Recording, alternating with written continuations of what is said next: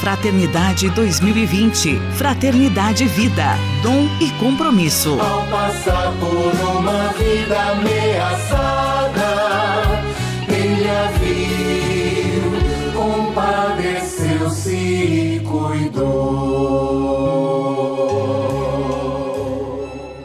Paz e bem a você que segue conosco no nosso podcast especial, a nossa série de entrevistas sobre a campanha da Fraternidade 2020, com o tema Fraternidade Vida, Dom e Compromisso e o lema Viu, Sentiu Compaixão e Cuidou dele. Hoje quem conversa conosco é o Frei Diego Atalino de Melo. Ele que é animador do Serviço de Animação Vocacional da província, o SAV, é também animador provincial do JPIC, que é a Comissão Justiça, Paz e Integridade da Criação. Paz e bem, Frei Diego, seja muito bem-vindo à nossa série de entrevistas. Paz e bem, Érica, eu quem agradeço o convite aí por poder participar desse programa tão especial. Frei Diego, qual a importância de nos tornarmos uma igreja em saída? Então, Érica, eu acredito que, em primeiro lugar, porque é uma necessidade de todo discípulo, toda discípula, aquele que quer se fazer missionário, de seguir os passos do Mestre Jesus.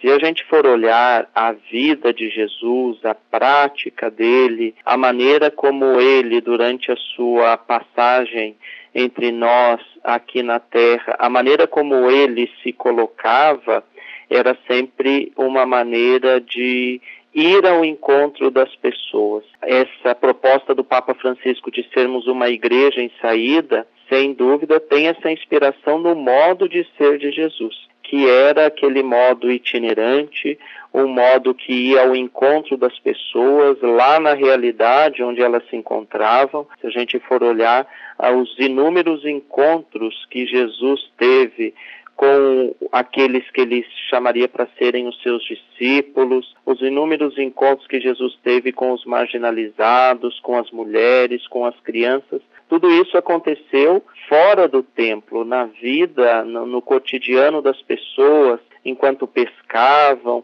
enquanto estavam colhendo, enquanto estavam plantando. Era no dia a dia que o Mestre Jesus, enquanto passava pelas comunidades, pelas cidades e encontrando as pessoas. De modo que hoje nós nos tornarmos uma igreja em saída, ou seja, irmos ao encontro das pessoas, é antes de tudo voltarmos né, a essa prática de Jesus. Além disso, eu acredito que é muito importante também buscarmos responder a esse apelo do Papa Francisco de sermos uma igreja em saída, pelo fato de que nós temos, embora aqui no Brasil ainda tenhamos uma maioria católica, mas essa maioria já não tem uma vida de participação. Se nós olharmos as nossas igrejas, nós vamos perceber que é uma parcela muito pequena das pessoas que vêm até nós, que vêm até o templo. Então, é importantíssimo que saiamos do templo e possamos ir ao encontro dessas pessoas também. E quando a gente fala igreja em saída, é uma igreja que não só vai ao encontro das pessoas, mas se atualiza, procura responder aos seus anseios, procura se deixar questionar também pelas necessidades desse povo. Não adianta a gente sair da igreja, mas levar os nossos esquemas pré-fabricados, as nossas respostas, as nossas seguranças para diferentes situações que às vezes não se enquadram nisso tudo, né? Então, uma igreja em saída é uma igreja que sai do templo, vai ao encontro das pessoas e se deixa interpelar, interrogar pelas necessidades reais e concretas das pessoas, uma vez que às vezes a gente está dando respostas para perguntas que não foram feitas e estamos deixando de responder a tantos anseios de irmãos e irmãs que estão às vezes ao nosso lado e que nós não conseguimos ouvir, né? Nós estamos hoje em nossa série de entrevistas sobre a campanha da Fraternidade 2020, conversando com o Frei Diego Atalino de Melo, ele que é animador do Serviço de Animação Vocacional da província. Frei Diego, como as experiências com jovens que são realizadas pelo SAV, como as missões franciscanas da juventude, como essas experiências podem fortalecer o compromisso dos jovens com a igreja e com as comunidades? Então, Érica, eu acredito que, em primeiro lugar, é a partir da cultura do encontro, né? É necessário que nós possamos possibilitar aos jovens esse encontro com a realidade. O Papa Francisco, lá na Jornada Mundial da Juventude, em Cracóvia, falou que a gente precisa romper com essa alegria de sofá, aquela satisfação de quem vê o mundo passar apenas através de uma tela de computador ou de celular, mas é preciso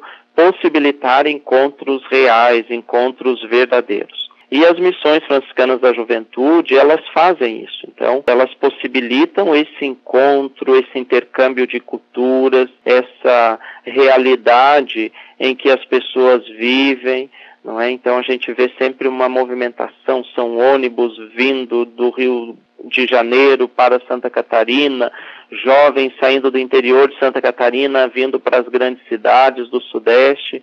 Esse movimento todo que as missões proporcionam geram nos jovens, em primeiro lugar, então, essa saída da sua segurança, do seu universo, do seu mundo, e faz com que eles possam tocar, sentir concretamente a realidade do outro, às vezes tão distinta da deles. E aí, como a campanha da fraternidade deste ano propõe para nós, então esse primeiro passo é o ver, né? Então o olhar com os olhos de Jesus, aproximar-se, tocar a realidade. E as missões têm feito isso. Depois, a gente procura trabalhar com eles a questão do, do compadecer-se, né? Que é a segunda proposta da campanha, do sentir compaixão a partir dessa proximidade, né, a partir dos pés deles que pisam realidades, às vezes de sofrimento, de ruptura, de pobreza, de exclusão, eles são tocados também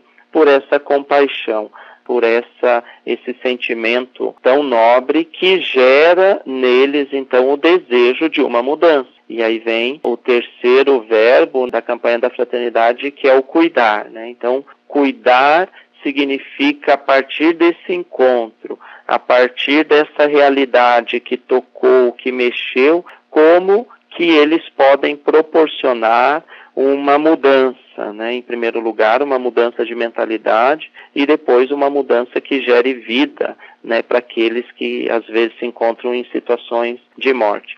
Então, eu acredito que todas essas experiências que os jovens têm feito têm fortalecido neles o desejo, né, em primeiro lugar, eles expandem os horizontes, percebem que há muitas realidades de dor e de sofrimento e que, ainda que eles não as estejam vivenciando, mas fazem parte da humanidade, eles rompem a indiferença, então, uma vez que você conhece as pessoas, você rompe com a frieza dos números, das estatísticas, mas descobre que por trás daquilo existem vidas, histórias, nomes, famílias, eles se sentem muito mais comprometidos e aí vem o desejo e o compromisso né, de fazer alguma coisa para que essa mudança possa existir.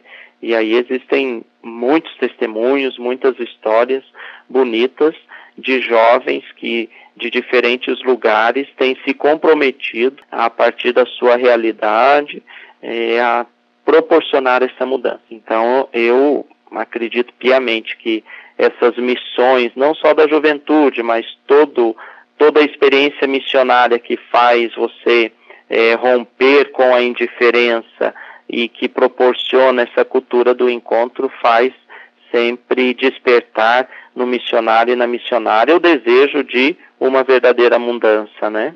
Frei, e como aqueles que nos ouvem agora, os religiosos, religiosas, agentes de pastoral, como que eles podem começar a mobilizar suas comunidades para que ela seja uma igreja missionária? É, eu acho que não tem segredo, né? Em primeiro lugar é a disposição. Quando a gente quer, quando a gente tem esse olhar de Jesus, a gente não consegue se acomodar, não é? Então, eu lembro-me daquela passagem em que Jesus convida os discípulos para descansarem um pouco, para ir para um lugar à parte. Eles atravessam o lago e quando chegam na outra margem, Jesus encontra aquela multidão que tinha ido ao seu encontro e Jesus deixa então o seu descanso de lado, deixa a sua refeição e vai saciar a fome, a necessidade daquele povo. Eu acho que toda a gente de pastoral, todo padre, todo religioso, religiosa, todo leigo comprometido, que faz uma experiência forte de fé, ele também carrega dentro de si esse mesmo sentimento de Jesus, de ao encontrar uma multidão faminta, sedenta de carinho, de apoio, de um olhar, de um colo de pastor, ele não consegue permanecer isento ou imune a essa realidade, ele se sente tocado por essa necessidade e se entrega, né? Então eu acho que o primeiro ponto é esse, sentir-se tocado, interpelado, assim como Jesus foi, nós que somos os seguidores dele, temos que nos sentir interpelados por essas realidades, né?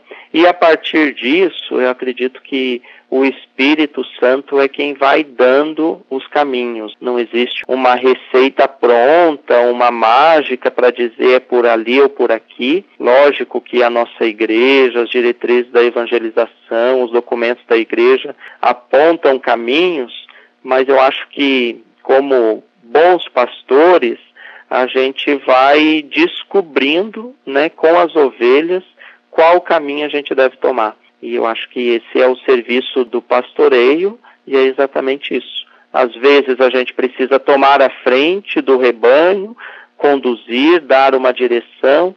Às vezes a gente, como pastor, né, como agente de pastoral, tem que estar no meio do rebanho e deixar e sentir quais são as interpelações, por onde o povo quer caminhar, quais são as necessidades daquele povo, daquela comunidade, daquela paróquia, né, trabalhando com os jovens. Eu tenho feito muito essa experiência de estar no meio deles e perceber quais são as demandas, quais são os anseios deles, né?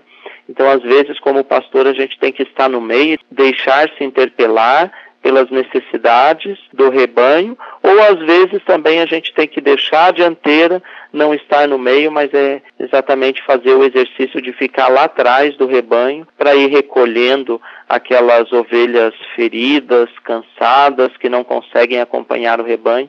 E aí eu acho que é a igreja samaritana, é a igreja em saída, é a igreja que é um hospital de campanha, como nos diz o Papa Francisco, são aqueles irmãos e irmãs, essas ovelhas às vezes desgarradas, perdidas, desiludidas, machucadas, feridas pelo caminho e que como pastores a gente não pode abandoná-las. Então às vezes estar lá atrás do rebanho significa ter este olhar para com esses irmãos e irmãs que precisam também da nossa solidariedade e do nosso carinho. Então acho que são assim movimentos que vão acontecendo ao longo da vida, né? Não, não tem uma ordem cronológica, não são lineares, mas a gente precisa ir caminhando nesse sentido e o Espírito Santo é quem vai conduzindo e, e aí eu tenho certeza que à medida que a gente se abre para a graça de Deus e procura olhar todas as realidades com o ocular da fé, a gente vai perceber quais são as demandas, como mobilizar as comunidades para ser essa igreja missionária e, por fim, tudo isso é muito apaixonante, é muito entusiasmante. E à medida que, que a gente se entusiasma, outros vão se sentir tocados e aí acontece aquilo que a Evangelii Gaudium diz, né? A igreja não cresce por proselitismo, mas cresce por paixão, por adesão a um projeto. Então, à medida que a gente se sente entusiasmado, coloca coração, vida, sangue naquilo que a gente faz, certamente outras pessoas também vão se sentir atraídas para fazer essa experiência missionária. Hoje, em nossa série de entrevistas sobre a campanha da Fraternidade 2020, nós conversamos com Frei Diego Atalino de Melo, ele que é animador do Serviço de Animação Vocacional da província e é também animador provincial do JPIC, a Comissão Justiça, Paz e Integridade da Criação. Frei Diego, muito obrigada por sua participação. Um grande abraço, paz e bem. Eu quem agradeço, Érica, a oportunidade de partilhar um pouco daquilo que a gente acredita e vibra, não é? E parabéns aí pela série de reportagens aí desse programa, dessa campanha que está tão especial. Um grande abraço a você, aos nossos ouvintes e paz e bem.